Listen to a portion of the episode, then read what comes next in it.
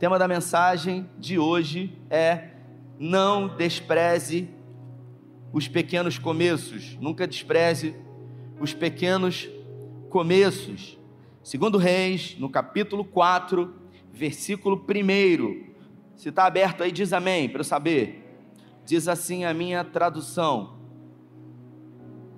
Certo dia, a mulher de um dos discípulos dos profetas mandou chamar Eliseu e disse: Seu servo, meu marido, morreu. O Senhor sabe como ele era dedicado ao Eterno. Agora, o homem que tinha emprestado dinheiro a ele está cobrando a dívida e quer levar os meus dois filhos como escravos, como pagamento dessa dívida. Eliseu disse: Como posso ajudá-la? O que você tem em casa? Ela respondeu: Nada, apenas um pouco de azeite. Eliseu disse: Faça o seguinte: percorra a rua e peça emprestado vasilhas e tigelas aos seus vizinhos. Não traga poucas. Você pode repetir isso? Não traga poucas. Mas todas que você conseguir. Depois, volte para casa, feche a porta e você e seus filhos em casa. Derrame o azeite em cada vasilha até encher e deixe de lado. Ela fez o que ele mandou, trancou-se em casa com os seus filhos, e à medida em que eles traziam as vasilhas, ela as enchia de azeite. Quando todas as vasilhas e tigelas estavam cheias, ela disse a um dos seus filhos: Traga mais vasilhas. Mas ele respondeu: Acabaram, não temos mais nenhuma vasilha. Então o azeite cessou. Ela foi contar ao homem de Deus o que tinha acontecido e ele disse: Venda o azeite e pague sua dívida você e seus filhos poderão viver com o que sobrar. Se você pode, feche seus olhos. Pai, essa é a tua palavra e pedimos nessa noite que em graça o Senhor fale conosco. Que o Senhor tenha liberdade na nossa mente, que essa palavra, que é poderosa, porque é a tua palavra, ela possa mudar a nossa percepção, a nossa cosmovisão, e que tão logo ao sairmos daqui dessa reunião possamos colocar em prática os ensinamentos que o Senhor tem hoje para as nossas vidas. É o que nós pedimos ao Senhor e te agradecemos em nome de Jesus. Não despreze os pequenos começos, é o tema dessa mensagem. Nós estamos numa série de mensagens de constância. Eu tenho perguntado repetidas vezes o que é mais fácil: começar ou permanecer ou ter constância. Uma coisa, obviamente, depende da outra. E, e nessa noite eu queria falar sobre um começo, porque tudo começa pequeno. A gente sempre quer que as coisas nas nossas vidas comecem grande, mas a verdade é que tudo começa pequeno. Eu recebi um convite essa semana de um empresário aqui da nossa comunidade de fé que vai inaugurar mais uma loja dele. E para muitas pessoas que talvez estão de fora, possam até dizer: caramba, mas Fulano tem cinco lojas, Fulano tem seis lojas, para ele é fácil, teve família rica, recebeu herança, mas a verdade é que ele saiu da favela. A verdade é que ele não tinha nada, e a primeira loja, quando ele começou, foi uma loja muito pequena. Foi uma loja tão pequena, Tati, que talvez muitas pessoas que estão aqui, ao olharem essa loja, jamais dariam crédito que poderia ser o que hoje se tornou. Porque tudo que é grande, um dia começou pequeno. Então a gente tem que começar de onde a gente está, com aquilo que a gente tem. E esse texto ele fala sobre um problema de família. É um texto muito conhecido, você provavelmente já deve ter ouvido algumas mensagens sobre esse texto, e eu queria elucidá-lo para você. Certo dia, a mulher de um dos discípulos do profeta chamou Eliseu e disse: Seu servo, meu marido, morreu. O Senhor sabe que ele era um homem dedicado ao eterno. Ou seja, era um homem de Deus. Repita comigo: um homem de Deus. Então o cara era crente. Talvez como você que vem à igreja, que cuida da família, que se preocupa, que trabalha, que tem sonhos, que quer dar o seu melhor para a família. Só que a Bíblia fala que ele pediu dinheiro emprestado para alguém. E ele, quando pediu dinheiro emprestado, achou que ia trabalhar e ia pagar. O texto diz que ela era viúva, tinha dois filhos, e ela foi até o profeta Eliseu. E ela disse para Eliseu: Olha, o senhor sabe o quanto meu marido era um homem de Deus, e ele era discípulo dos profetas, só que ele morreu. E ele, antes de morrer, pegou um dinheiro emprestado com um homem que agora está querendo cobrar dívida, eu não tenho dinheiro para pagar, e ele quer levar os meus dois filhos como escravos. a gente acaba percebendo que, mesmo sendo um homem de Deus, esse camarada aqui não teve responsabilidade com a família dele. Por quê? Porque como que você não se preocupa em deixar uma situação para a sua família? Porque mesmo uh, trabalhando e tendo sonhos e projetos, ele poderia pensar na família dele.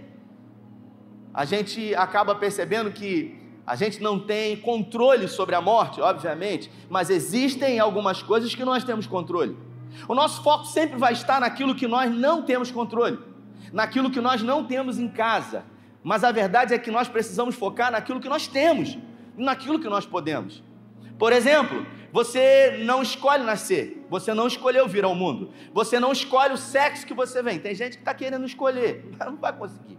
Né? Você não escolhe a mãe que você vai ter, o pai que você vai ter, os irmãos que você vai ter, você nem escolhe o teu nome. Agora, você escolhe de que forma você vai viver. Se no primeiro momento você não pode escolher, no segundo momento você sempre vai poder escolher. E a gente entende que esse homem, ele deixou a família dele numa situação muito complicada, muito difícil. Eu confesso que quando fui convidado para o ministério pastoral, eu uh, trabalhava em empresas, tinha uma condição financeira diferente do que eu tenho hoje, mas eu percebi que a vida pastoral é uma vida muito estressante e por alguns momentos eu fiquei, sabe, com os nervos à flor da pele, são muitos problemas, são muitas coisas a resolver, e eu pensei, caramba, se eu morrer, o que, que vai acontecer? Eu tenho Tito, na época não tinha nem a Mirella, o Tito recém-nascido, e eu falei, eu preciso me precaver. E o que, que eu fiz? Eu resolvi fazer um seguro de vida.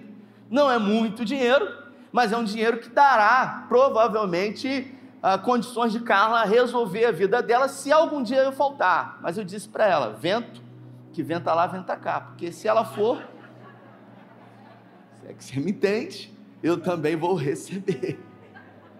Que a gente não é bobo nem nada, né? Então, a gente precisa se preocupar. Esse camarada aqui não se preocupou, cara. Ele não se preocupou com a família, com a mulher, com os filhos, simplesmente fez um empréstimo e agora a mulher está com um problema.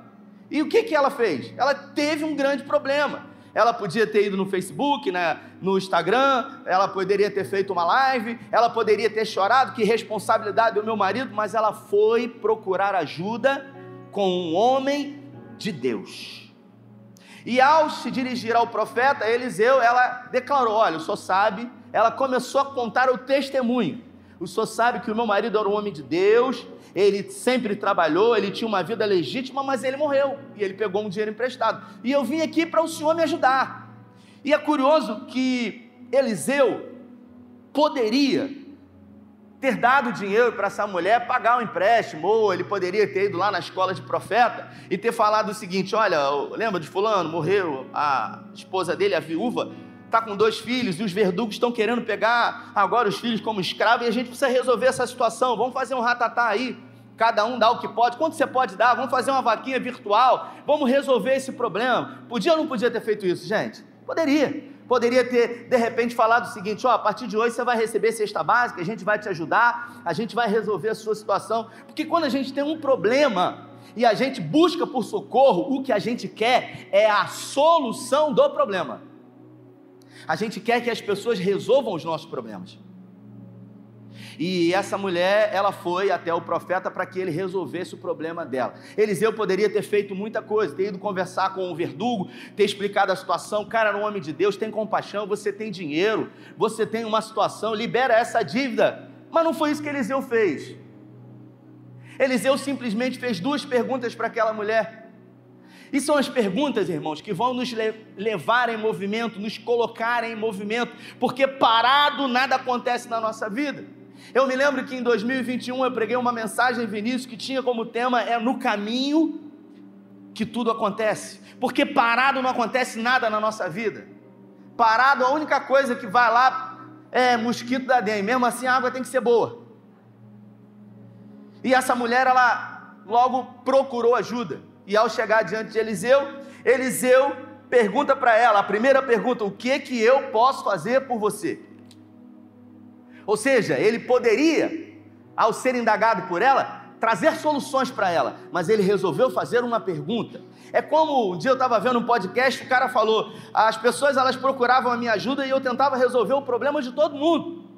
Porque eu tenho uma situação financeira, ele dizendo, e todo mundo vinha e acabava se aproveitando, até que um dia eu percebi que as pessoas estavam se, se, aproveitando de mim. Então, quando a pessoa vem me pedir alguma ajuda financeira sobre uma conta, sobre um remédio, sobre alguma coisa que precisa comprar, eu faço uma pergunta: quanto que você já tem? Porque aí, de alguma forma, eu posso ajudar. Porque as pessoas elas querem a solução dos problemas.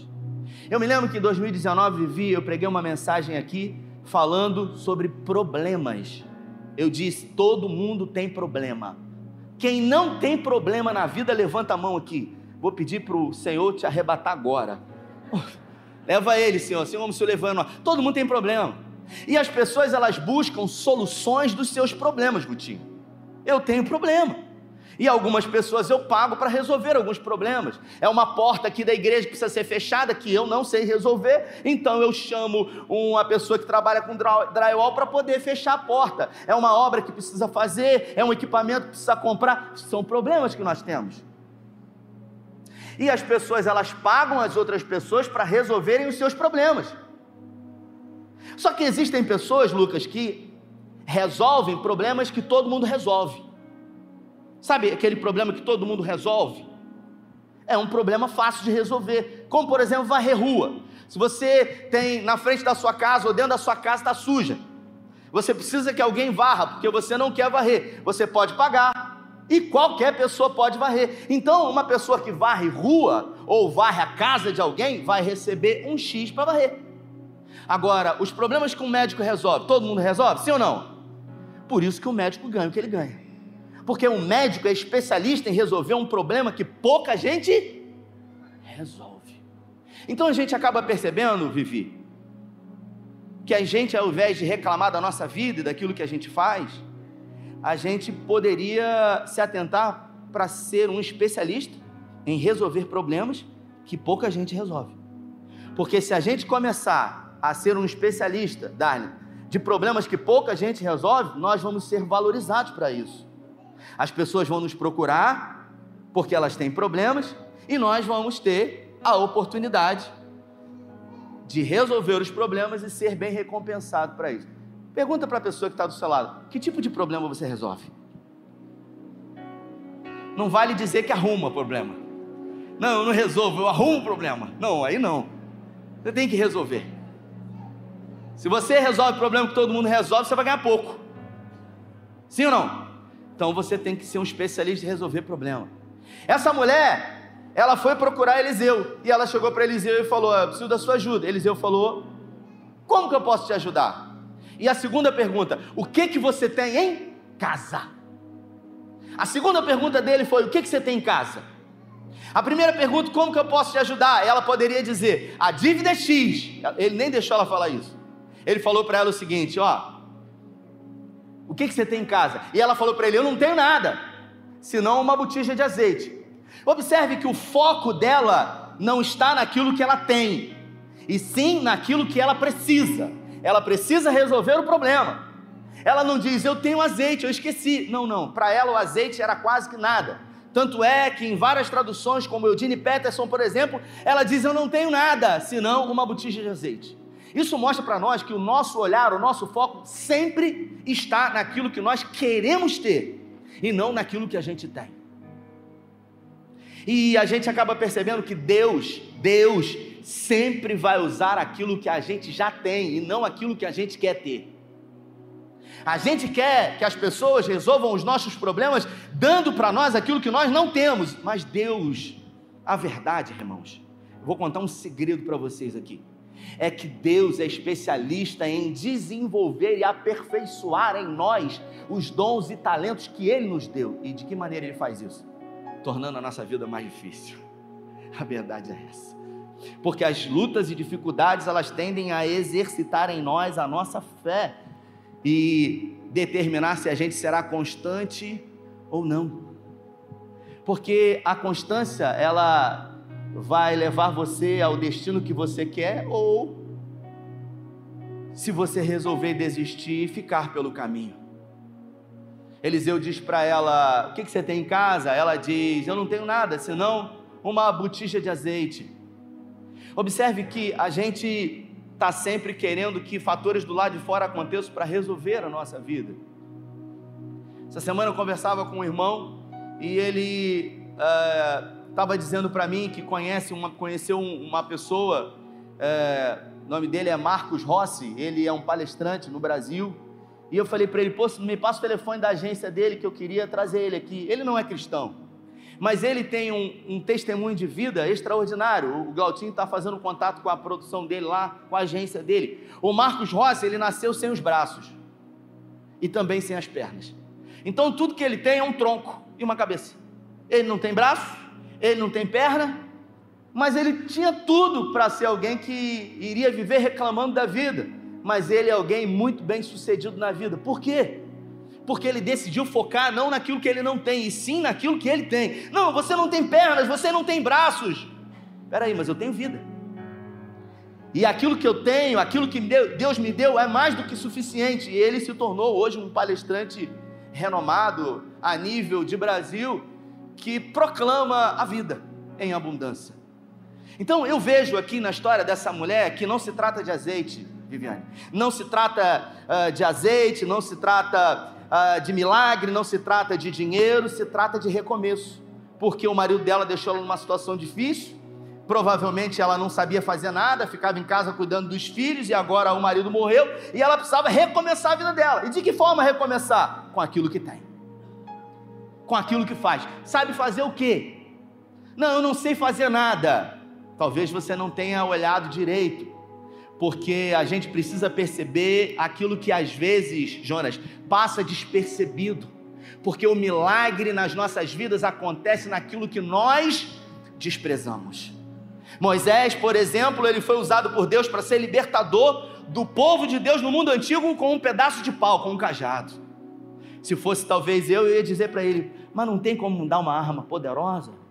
Mas não tem como fazer uma, um passe de mágica. Não, não, você vai com esse pedaço de pau. É com o que você tem que Deus vai usar você para o milagre que você precisa. Nunca será como a gente quer, porque a gente quer aquilo que a gente não tem. Mas Deus não vai dar o que você não tem. Deus vai multiplicar aquilo que ele já te deu. E a multiplicação ela só acontece quando eu decido sair do lugar onde eu estou. Porque enquanto ela estava em casa, o, o azeite não multiplicou. Ela precisou sair da inércia em direção ao profeta. Ela não procurou ajuda a pessoas estranhas. Ela não pediu ajuda com é, banco, com outros, outras pessoas que poderiam trazer mais problemas. Ela foi em quem podia resolver. Mas quem podia resolver não de forma financeira porque a gente quer a solução financeira. Irmãos, Deus é especialista em usar pessoas. Repita comigo: Deus usa pessoas. E eu sou fascinado com isso. Porque às vezes a gente não se dá conta de como Deus usa pessoas. Esse telão de LED aqui foi comprado porque Deus usou uma pessoa. Você está diante de um testemunho aqui que Deus usou uma pessoa. Ah, pastor, ele usou uma pessoa para comprar o telão de LED? Não. O cara falou assim para mim, numa segunda-feira, depois de um culto que estava queimado um projetor. Pastor, eu vi você falando que quer comprar um telão de LED? Já tem um orçamento? Porque eu quero ajudar financeiramente. Quando ele falou isso, meu olho chegou a brilhar. Eu falei, meu Deus, Deus já está usando pessoas. Glória a Deus por isso. Liguei para o Lucas, falei, Lucas, nós estamos atrasados. Deus já está usando pessoas. E o Lucas falou: É quem que quer dar? Ele vai dar quanto? Falei: Não sei, meu irmão. Ele vai dar dinheiro. Já pega o orçamento. Deixei o Lucas doido. Lucas começou a fazer orçamento com um, com outro, São Paulo, Curitiba. E, e, e Lucas falou: Vai pagar como? Eu falei: À vista, Lucas. E a Lucas falava: É à vista para o cara. Sabe quando a gente tinha dinheiro? Nada. Eu tinha uma palavra. E aquela palavra do cara me botou em movimento. Eu falei: a gente vai comprar, a gente já está atrasado. Sabe? Eu fui motivado a isso. Eu comecei, aí Lucas, e aí de repente Lucas pegou o orçamento, o cara que ficou mais barato começou a chorar, chorar, chorar. E o cara foi e falou assim: e aí, como é que vai ser? Cadê o Pix? Está fechado o valor, não sei o que. E Lucas, lemos? Eles estão em cima de mim, lemos. Eu falei: marca uma reunião. E o cara? E o cara que disse: e o, a pessoa que falou assim, pastor, já tem o valor, sabe quanto que ele deu para o telão de LED? Zero, ele não deu nada. Mas ele deu que o dinheiro não pode comprar. Porque foi em cima da palavra dele que eu saí da inércia em direção a uma atitude para que aquilo que era um sonho pudesse se tornar realidade. Mas é muito dinheiro. O primeiro orçamento ficou em 138 mil reais. 138 mil reais. A gente fechou esse telão em junho. Em junho de 2000 e... Ano passado, né? Em junho de 2021. À vista, à vista, à vista. Foi para uma reunião, eu, Lucas e o pastor Alexandre Barreto, estava junto, estava aqui, sentou na mesa.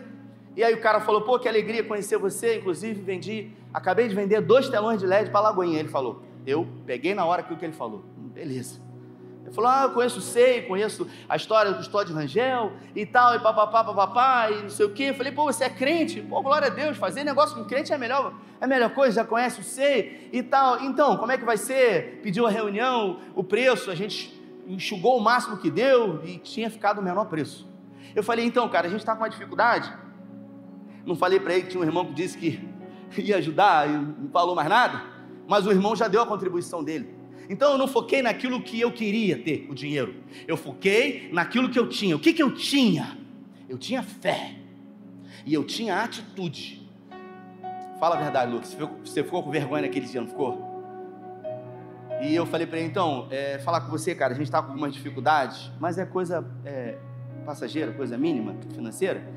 Eu preciso que você instale esse telão, porque o aniversário da igreja é em novembro, e eu preciso que você instale antes de novembro e eu vou dar uma entrada, eu vou fazer um aporte financeiro. Você começa a falar bonito, busca a palavra.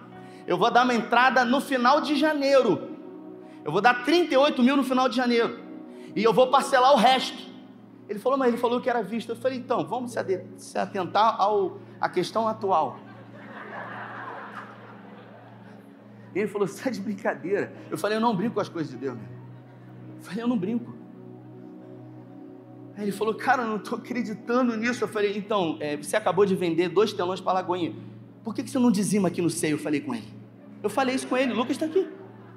Você já pode dizimar aqui, meu irmão, você vai ser abençoado. E eu falei para ele: olha, escuta o que eu estou falando para você. Talvez você ache que isso é conversa de quem quer comprar. Mas se você vender esse telão de LED numa condição diferenciada, Deus vai abrir uma grande porta para você. Ele deve ter. Ah, conversa fiada. Mas eu estava tomado de fé, irmãos. Não tinha dinheiro. Mas eu tinha fé. Eu tive coragem ali. E ele falou, cara, que loucura. Mas aí como é que vai? Como é que seria esse negócio? Eu falei, então eu vou dar 38 mil para você, cara. Vou te dar 38 mil em janeiro. Mas eu vou botar agora o telão todo. Você só vai me dar dinheiro ano que vem. Eu falei, não, eu vou te dar em final de janeiro, 38 mil. Você bota em novembro, eu vou te dar no final e depois parcela. E o resto parcelaria em quantos? Barreto estava no outro lado da mesa, ele fez assim 10. Eu falei, 10 vezes não tem como. Eu falei, você parcela em 20 vezes. Ele falou, 20 vezes? Eu falei, pô, cara, que loucura. Cara, eu não sei, eu estou sentindo. Eu falei, eu sei o que, que é isso. Eu falei para ele. Vai fechar. Quando ele falou isso, pegou a calculadora, começou. Eu falei, ó, o preço tem que ser esse. E ele falou: Eu vou fazer. E ele falou: Tá fechado. Aí eu falei para ele assim: Era só esse pedaço aqui, irmãos, ó. Era só esse meio aqui. Eu falei: Eu acho que a gente podia aumentar um pouquinho. Esses dois aqui, esses quatro. E aí eu falei: Queria botar do lado. E ele falou: É. Eu falei: É. E aí foi para 198 mil reais. Aí eu falei: Aí, em vez de 20, você parcela em 24 vezes. E eu falei para ele: Eu vou pagar antes isso. E quando a gente botou o telão, o Sei de Cachoeira de Macacu ficou sabendo, a gente postou lá, o grupo de pastores, pô, botou telão de LED. Eu falei, você quer botar? Ele falou, não tem dinheiro. Eu falei, não precisa, meu irmão. Botou. Aí Marconde de Friburgo falou assim: rapaz, que telão de LED bonito. Eu falei, você quer colocar na sua igreja? Ele falou, não tem dinheiro. Eu falei, não precisa de dinheiro mesmo. Eu vendi dois telões de LED e eu falei para o William, eu falei, meu irmão, estou vendendo mais que seus vendedores. Você lembra que eu falei para você? Ele falou: Rapaz, bendita a hora que eu acreditei na Sua palavra. E a gente tem pago o telão de LED porque a gente focou naquilo que a gente tinha, que era atitude e era fé. Talvez se eu focasse na palavra de um homem, que é um homem de Deus que está aqui com a gente sempre. Não, ele falou que ia contribuir. Não, ele, ele contribuiu. Ele foi usado por Deus. Deus usou a vida dele. Só que é um detalhe tão pequeno que às vezes passa despercebido. E quantas são as vezes que Deus usa pessoas na sua vida, mas Deus não usa do jeito que você gostaria que usasse, mas Deus usa. E por você achar que o detalhe é tão pequeno, ele passa despercebido. Ah, mas é só uma botija pequena de azeite. Isso não é nada. Não, não, isso é tudo. Isso é muita coisa, desde que você não despreze os pequenos começos. Pode ser pequeno hoje, mas certamente será grande amanhã. Quais são os seus sonhos? Quais são os seus sonhos para 2023? Eu vou perguntar para você que é marido, você que é homem, levanta a mão. Você que é, é homem, levanta a mão aí. Você tem família, você sabe o dia de amanhã? Ninguém tem um controle sobre a morte. Que Deus dê muitos anos de vida para você, mas se você faltar, como que a sua família vai ficar? Como que os seus filhos vão estar? Você precisa pensar nisso. E não tem a ver com quanto ganha. Aqui na igreja tem um casalzinho de muitos anos já. Eles são assalariados, os dois. Sabe? Os dois são assalariados, mas os dois são tão unidos, eles trabalham juntos, sabe? Todo Amós eles servem lá. Eles trabalham juntos, unidos, e não tem a ver com quanto se ganha, e sim de que forma se gasta. Eles têm sete casazinhas alugadas. E essas casinhas, eles juntam dinheiro, eles contratam um pedreiro e os dois vão como servente lá. E eles constroem casa por casa. Não tem a ver com quanto se ganha, e sim de que forma se gasta. Porque dinheiro que não é dado destino sempre será utilizado com bens de consumo. É aquelas quinquilharias que a gente não tem nem como entrar em casa. Eu fui no shopping, no, no, na van com Carlinha, que ela não ouça isso, meu Deus. Eu fui na van com Carlinha sexta-feira, e aí a gente estava lá com as crianças, daqui a pouco Carlinha com um brinquedo para as crianças. Eu falei, minha filha, você está pior que o devorador, pelo amor de Deus. Toda vez que vai no shopping é brinquedo. Eu falei, nem devorador gasta tanto. Ela falou, amor, eles merecem. Eu falei, não, eles merecem, merecem tudo. A gente não deu um presente para Mirella ainda, amor. Graças a Deus, Deus usou outras pessoas para dar para ela. E a gente acaba percebendo que a gente gasta. E aí a gente vai acumulando, a gente vai substituindo. Não tem nenhum problema. Se você pode comprar, mas você precisa fazer uma programação de vida. Você precisa se organizar se você faltar. Como é que vai ser? Essa mulher aqui, ela precisou recomeçar. E ela recomeçou do zero. Sabe por quê? Porque ela era uma dona de casa. E de repente ela precisou recomeçar. E quantas vezes? Porque para mim não tem a ver com azeite, não tem a ver com milagre, não tem a ver com verdugo, tem a ver com recomeço. Quantas vezes eu preciso recomeçar? Depois de uma traição? Depois de um abandono? No caso dela, foi diante de uma morte. Depois de uma decepção? Depois de uma frustração? Quantas vezes eu preciso recomeçar diante de coisas que eu faço, mas que eu não gosto de fazer? É fácil? Nunca vai ser. A Viviane que está aqui já fez muita coisa antes de fazer hoje o que ela faz. Hoje ela se encontrou. Mas sabe por que, que se encontrou? Porque nunca desistiu. Hoje ela trabalha com esse negócio de, de, pontuação de cartão, de investimento. Não é isso, Viviane? E aí todo mundo começa a procurar ela, promoção, pontuação de cartão de crédito. Você gasta muito no cartão de crédito, você não faz ideia que você está jogando dinheiro fora. E tem gente que é um especialista nisso, para ensinar você. Talvez seu problema não seja financeiro, talvez seu problema seja um problema de gestão. Lembra que eu falei? Para todo problema tem uma solução. Só que tem gente que está se especializando em resolver problema. E tem gente que é especialista em arrumar problema para os outros resolver. Para todo problema tem uma solução. Agora, basta a gente focar naquilo que a gente tem. Eu queria que você olhasse para as suas mãos aí. Olha para a sua mão aí. O que que você está vendo na sua mão? O que que você tem?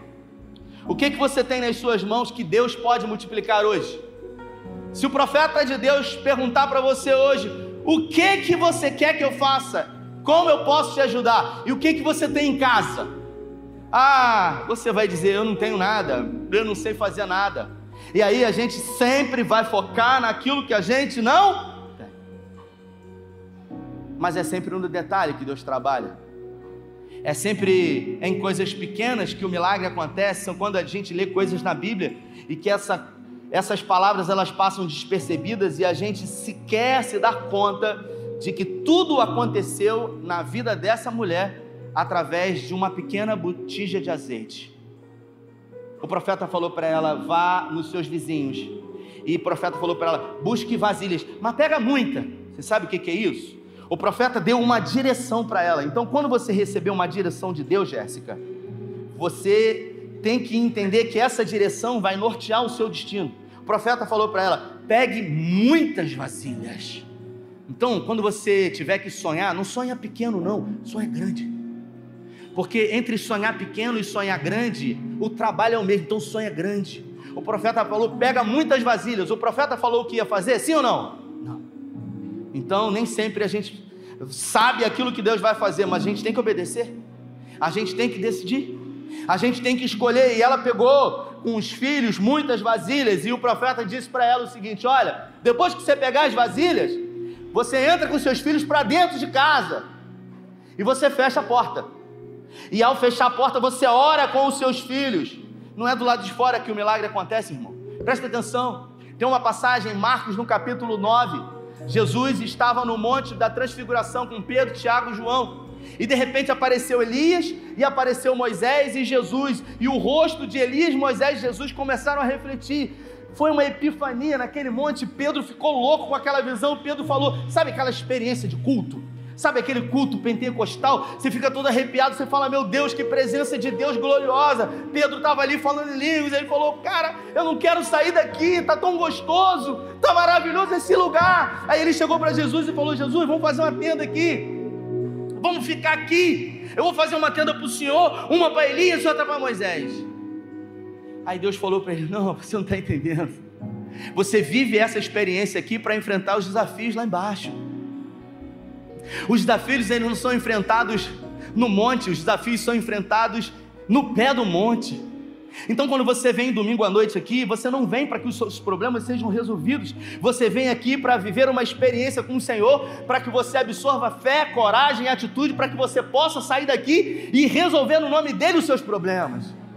A gente quer a solução, mas observe que na Bíblia nem sempre a gente vai receber aquilo que a gente quer, e sim aquilo que a gente necessita. Se você não está satisfeito com aquilo que você faz, com o problema que você resolve, eu vou perguntar para você: quais são as suas metas para 2023 mudar essa situação? Ah, mas eu é, já sou formado nisso, qual é o problema? Qual é o problema? Tem gente aqui da nossa igreja que com 50, 60 anos resolveu encarar novamente uma sala de aula. Por quê? Porque não se conformou. Tuiane está aqui, por exemplo. Tuiane tinha uma outra profissão. Sempre gostou de matemática, não foi, Tuiane? Sempre gostou de matemática. Você tinha quantos anos quando começou a faculdade? Pode falar? Pode falar. Tuiane resolveu fazer faculdade de matemática com 26 anos de idade. Não, peraí, vou fazer? Vou fazer. Hoje está dando aula particular, está dando aula em colégio. Por quê? Porque decidiu. Mas tem alguém na sua família que era professor de, matem... de matemática? Eu também fico surpreso como alguém gosta de matemática. Mas tem gente que gosta. E é uma excelente professora de matemática. Tem gente que gosta de física, tem gente que gosta de português, tem gente que gosta de inglês. A pessoa falou assim para mim: Cara, eu não sei como a sua esposa é uma professora de inglês e você não fala inglês. Eu falei: Eu não quero eu não estou disposto a pagar o preço. Você entende? É um direito meu. Então eu foco em outras coisas. Eu foco naquilo que eu decidi focar. É você que vai escolher, mas depois não reclama. Porque a nós foi dado o direito de escolher de que forma nós vamos viver.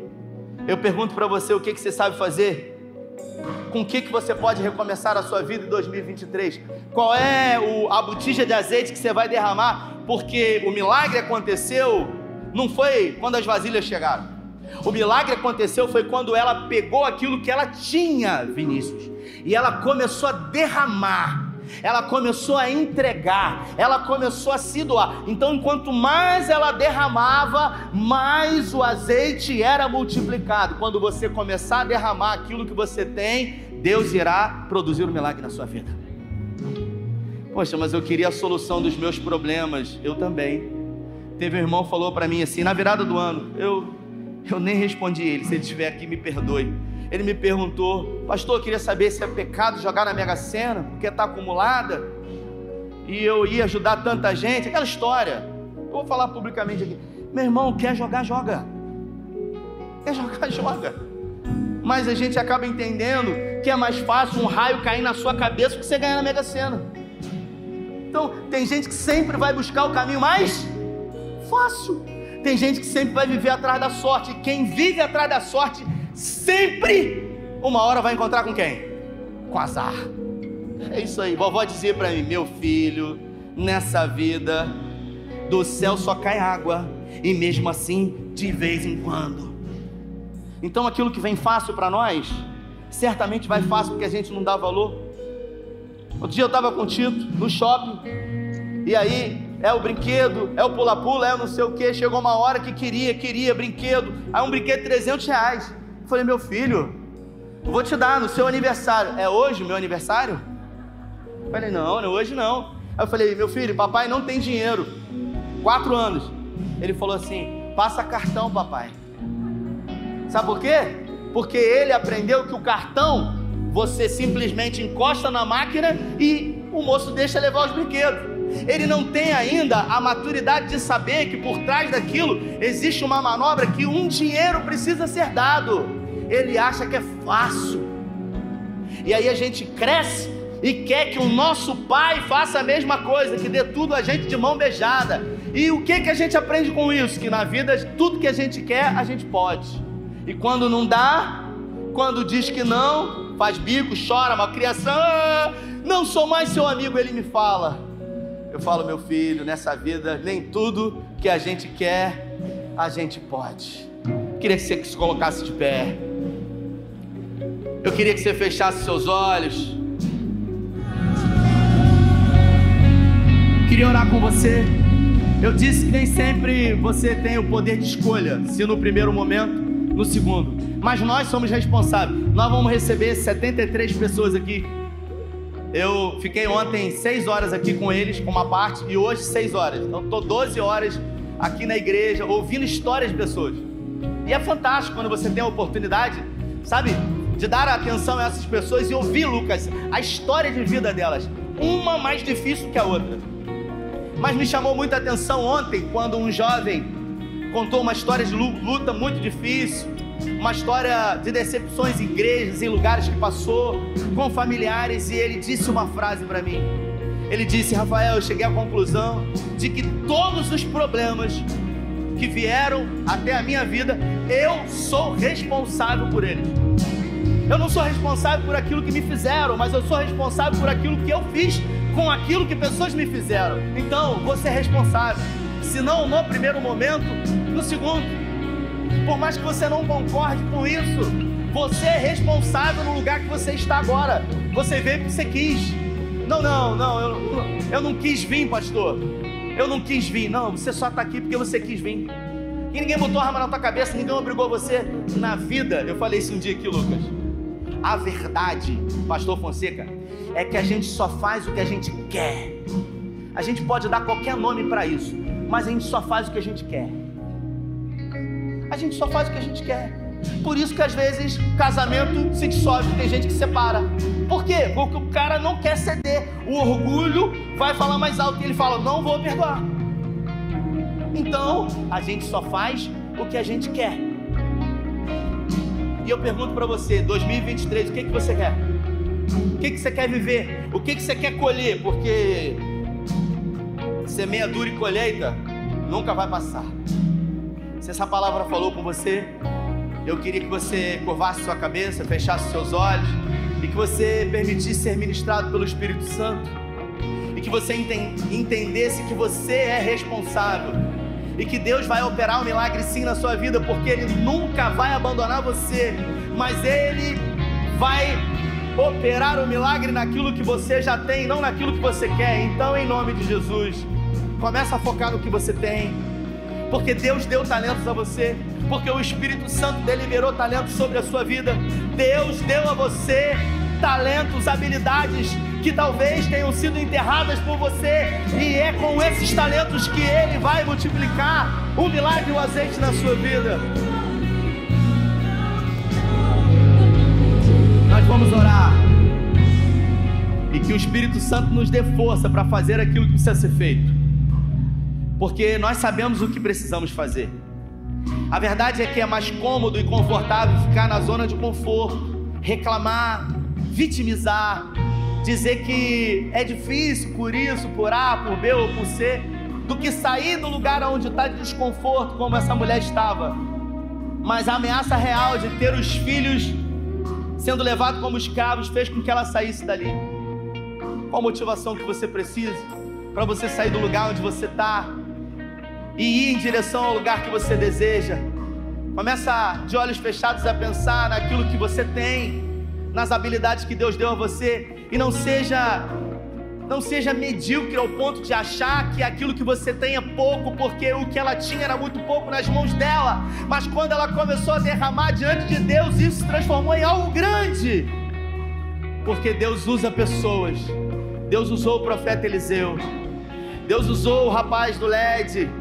Deus tem usado pessoas na sua vida para dizer para você: ei, você já tem tudo que você precisa para começar. Você já tem tudo que você precisa para vencer. Basta você começar a focar naquilo que você tem, não naquilo que você gostaria de ter. Pai, é no nome de Jesus que nós pedimos que o Teu Espírito Santo traga a memória agora, homens e mulheres que estão aqui, aquilo que ele já tem. A botija de azeite, aquilo que talvez aos olhos naturais seja pequeno. Eu não tenho nada. Ah, senão uma botija de azeite é isso. É com isso Assim como o Senhor usou Davi com uma tiradeira, usa esse homem, Senhor, poderosamente com aquilo que está no seu poder, com os doze talentos que o Senhor deu a ele, assim como o Senhor usou Sansão com a força que ele tinha, diante de duas queixadas de jumento e ele matou mil filisteus. Usa essa mulher no nome de Jesus, Pai. Nós decidimos nessa noite assumir as nossas responsabilidades porque quando assumimos as responsabilidades, tudo começa a ser diferente na nossa vida. Adão não assumiu responsabilidade, terceirizou. Não, foi a mulher que só me deu, eu não pedi nada. Eva não assumiu as responsabilidades. Nós não queremos terceirizar a responsabilidade, Pai. Nós queremos assumir a responsabilidade entendendo que o Senhor estará conosco todos os dias até o fim dos séculos. Mas precisamos ser constantes precisamos seguir firmes, fortes e corajosos. Nós já temos o sim e o amém. Ajuda nas nossas debilidades, nas nossas fraquezas, Pai. E que essa palavra possa estartar pessoas do lugar de apatia, de prostração onde eles estão e seguirem em direção a algo que irá gerar um milagre, uma grande revolução na vida deles. De uma botija de azeite, o Senhor pagou a dívida daquela mulher e ela ainda viveu com o restante administrando. Eu declaro na vida de homens e mulheres que estão aqui uma capacitação, uma unção de administração de talentos que o Senhor deu e que ao usar esses talentos eles possam ser poderosamente multiplicados e que grandes coisas possam surgir a partir de pequenos começos. Nós ousamos a partir de hoje não desprezar os pequenos começos, Pedimos que o Senhor guarde a nossa casa, a nossa família e, sobretudo, esse mês de março que entrará durante essa semana. Pedimos que o Senhor guarde, Senhor, tudo o que iremos fazer. Em nome do Pai, em nome do Filho, em nome do Espírito Santo. Se você concorda e crê, dê a melhor salva de palmas ao Senhor. Deus abençoe você. Valeu!